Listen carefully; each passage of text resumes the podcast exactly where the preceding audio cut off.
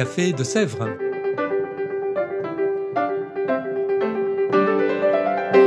Au Café de Sèvres, on discute philosophie et théologie.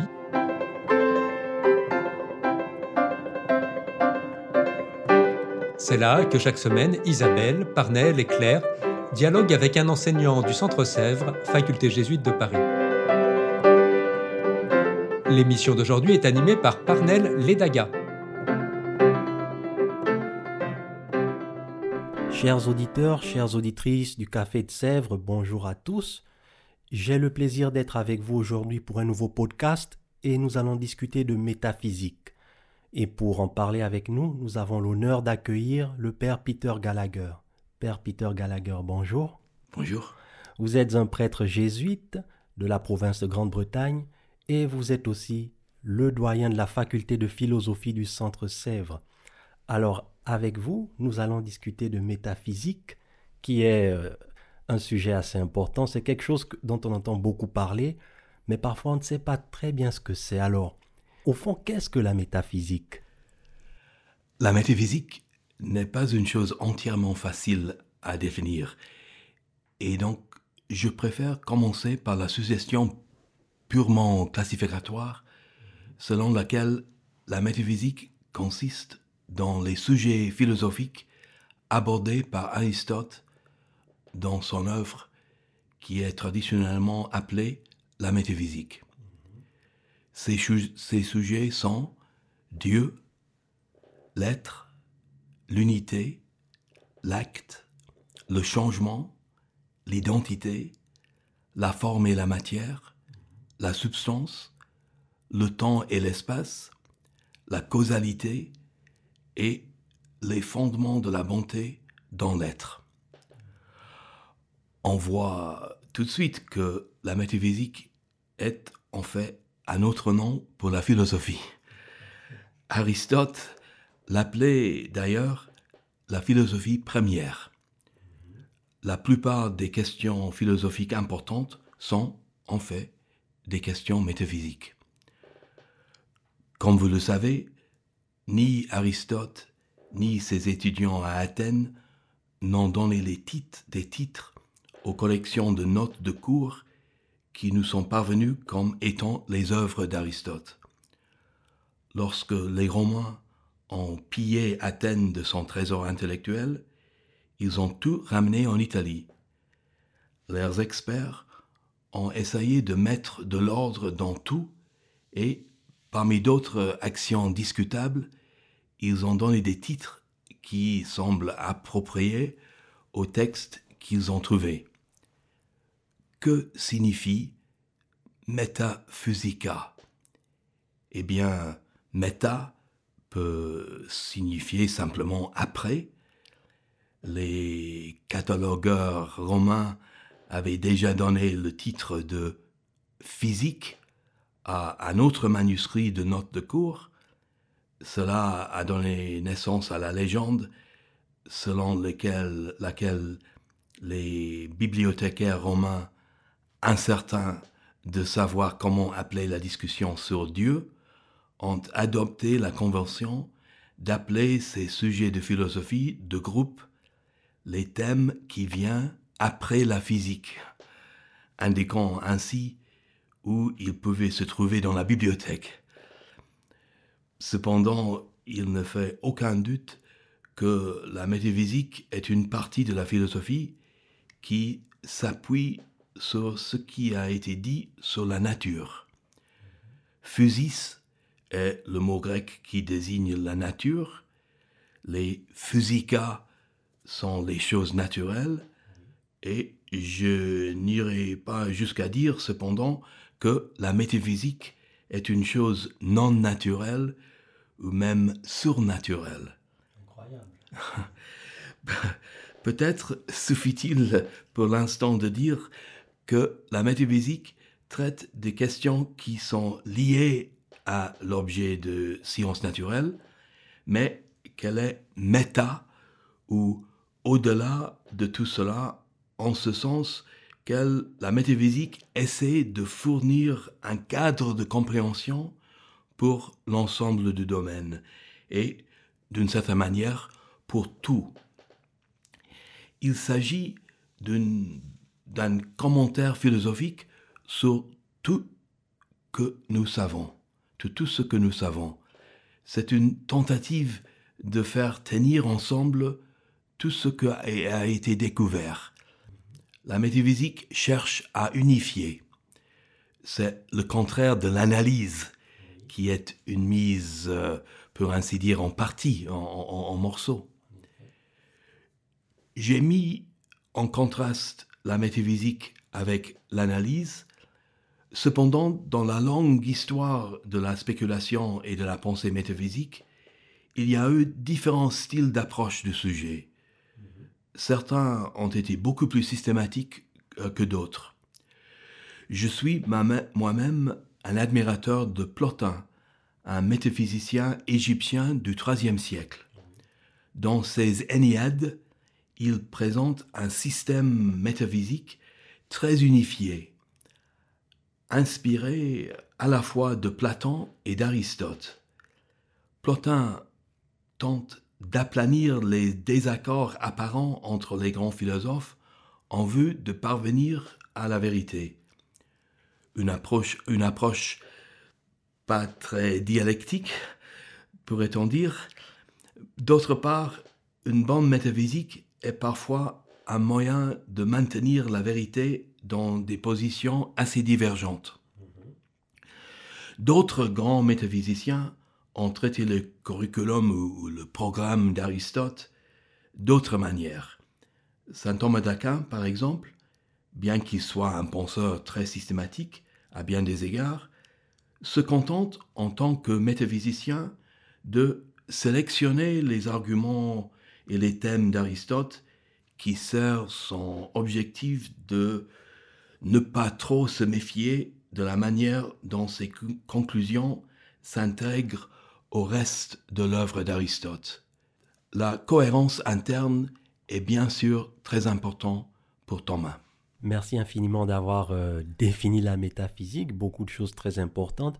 Mais alors, après avoir défini la métaphysique, maintenant, je aimerais vous demander comment est-ce qu'on peut la faire? C'est-à-dire, on sait ce que c'est, mais comment faire en fait de la métaphysique? Quel est le type de questions que l'on doit se poser? Euh, Y a-t-il une méthode particulière? Il ne serait pas déraisonnable de répondre à cette question en étudiant simplement les thèmes déjà mentionnés qui apparaissent dans la métaphysique ou la, philosophie première d'Aristote, Dieu, l'être, la causalité, etc. Mais Peut-être qu'une réponse plus utile aujourd'hui serait de mentionner les grandes questions métaphysiques telles que qu'est-ce que c'est que d'exister? Peut-on rendre compte de Dieu de manière philosophique indépendamment de ce qui est révélé dans la foi et discuté dans la théologie. Quelle est la nature des choses? Qu'est-ce que se fait qu'une chose est une cause d'une autre?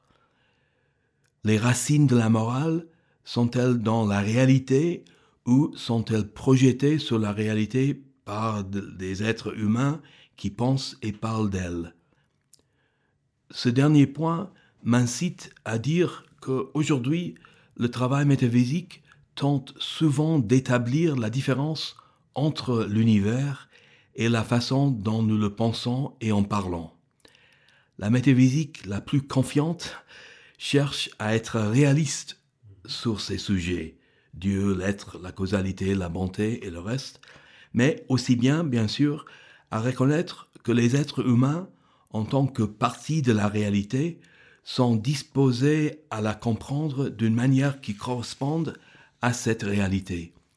Je pense que nos esprits sont naturellement métaphysiques. Intéressant, c'est très intéressant de le savoir. Alors, avec le développement des sciences contemporaines, on pourrait se dire qu'au fond, la métaphysique n'a plus vraiment euh, tellement d'importance parce que beaucoup des questions métaphysiques aujourd'hui, la science peut apporter une réponse.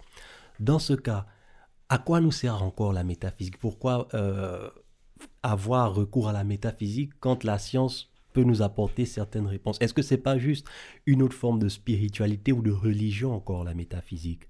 La métaphysique contemporaine porte sur un grand nombre d'anti-métaphysiques ou d'arguments qui ont rejeté la métaphysique. Il y a toujours eu une forte tendance à remettre en question la métaphysique avec ses présupposés et ses détails. Les générations qui ont suivi immédiatement Platon dans sa propre académie sont devenues très sceptiques. Formées à sa métaphysique, elles l'ont rejeté. Les disciples d'Aristote, anciens et modernes, ont toujours inclus de nombreuses personnes qui ont pensé qu'il était meilleur pour analyser que pour spéculer systématiquement. Il y a toujours des gens qui doutent que notre compréhension puisse être unifiée à la manière dont la métaphysique semble chercher à, le faire. Être hostile à la métaphysique a parfois été une façon d'être hostile à la religion. Si Dieu est une entité métaphysique, alors une façon prometteuse d'attaquer Dieu pourrait être de montrer qu'il n'y a pas d'éléments métaphysiques. Parmi les sceptiques de la métaphysique figure Ludwig Wittgenstein. Il accepte que les sujets choisis par d'Aristote fassent véritablement partie de la philosophie, mais il se contente de décrire le plus, le plus souvent linguistiquement ou psychologiquement les phénomènes de la pensée métaphysique humaine. Il est très méfiant à l'égard d'une pensée philosophique systématique. Il y a un article de Jonathan Lowe, La connaissance métaphysique, dans la revue de métaphysique et de morale, qui, je pense, illustre les bonnes qualités de ce genre de critique. Lowe argumente pourtant que nous pensons et parlons effectivement comme si de nombreuses constructions métaphysiques aristotéliciennes étaient vraies. La métaphysique s'appuie sur les conditions nécessaires à l'intelligibilité de notre cosmos changeant et finit pour en faire une source, une source ou une cause ultime de tous les êtres limités, au-delà de notre expérience. La métaphysique contribue donc à la description philosophique de ce que nous appelons Dieu. L'ascension philosophique de l'esprit humain vers la réalité ultime fait partie du projet de la métaphysique. C'est la dernière pierre de l'intelligibilité, de l'unité et de la signification de l'univers entier et de l'être réel.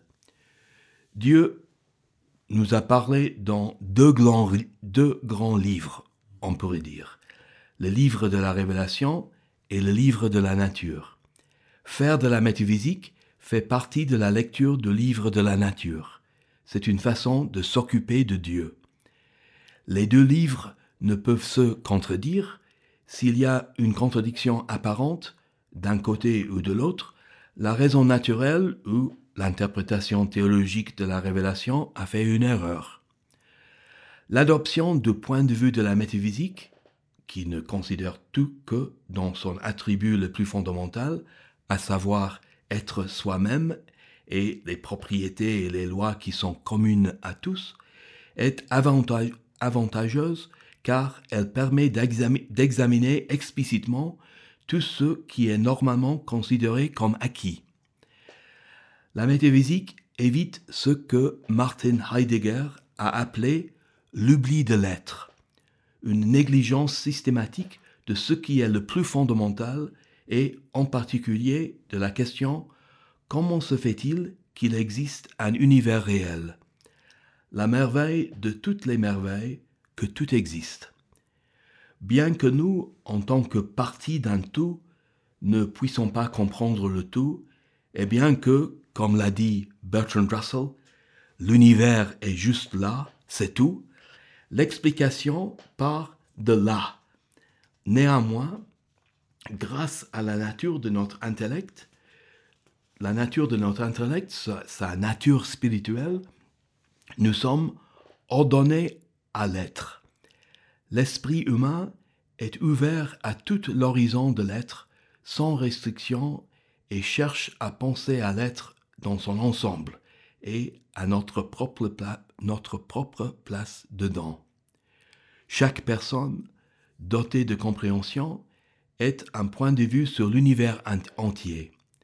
Cela fait partie de notre dignité d'image de Dieu. Il y a en nous une volonté de savoir, il y a une compatibilité entre notre esprit et l'intelligibilité de l'être. L'art est parfois compris comme ayant l'ambition d'être universel, ou en tout cas d'exprimer des vérités générales. Ces objectifs et d'autres caractéristiques font de l'art un proche voisin de la métaphysique. La musique, la peinture, la littérature et les autres arts et spectacles semblent souvent partager avec la philosophie, et en particulier la métaphysique, un désir de dépassement.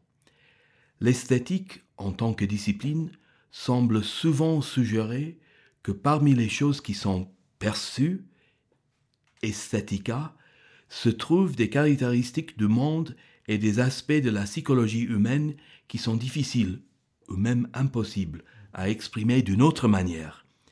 S'il y, y, avait une autre façon de faire, elle serait proche de la métaphysique, plutôt que d'être un simple commentaire, technique ou historique, sur les œuvres d'art. D'accord. Alors c'est vraiment très passionnant tout ce que vous venez de nous dire. Mais comme le temps est compté, j'aimerais vous poser juste une toute dernière question. C'est quels sont les ouvrages que vous pouvez recommander à quelqu'un qui aimerait s'initier euh, au thème de la métaphysique? Volontiers. Alors j'ai déjà mentionné Edward Jonathan Lowe, La connaissance métaphysique, dans la revue de métaphysique et de morale. Et je mentionne aussi Aristote lui-même, La métaphysique, et je recommande la traduction de Marie-Paul Dunémil et Annick Jolin. Aussi, je, personnellement, j'ai trouvé très utile le livre de Roger Puivet, Après Wittgenstein, Saint Thomas. Et finalement, je, je recommande avec plaisir le livre de Jean Grandin, La beauté de la métaphysique. Merci infiniment. Alors, hum, je suis vraiment euh, ravi de ces ouvrages. Merci à vous, Père Peter Gallagher, euh, d'avoir accepté notre invitation. Merci à vous. Voilà, quant à vous tous, chers auditeurs et auditrices du Café de Sèvres, je vous remercie pour votre écoute et votre fidélité et je vous donne rendez-vous dans très bientôt. D'ici là, portez-vous bien.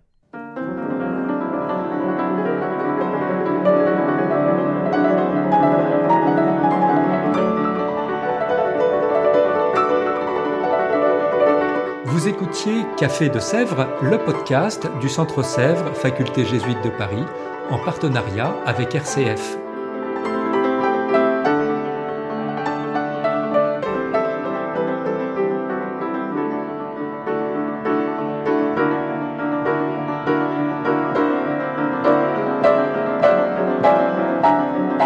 Pour ne rater aucun épisode, abonnez-vous sur votre application préférée. Spotify, Deezer, Apple Podcast ou Google Podcast.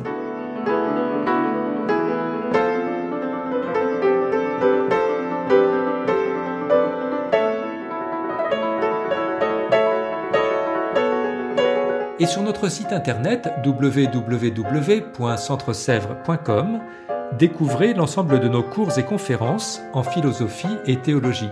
À bientôt!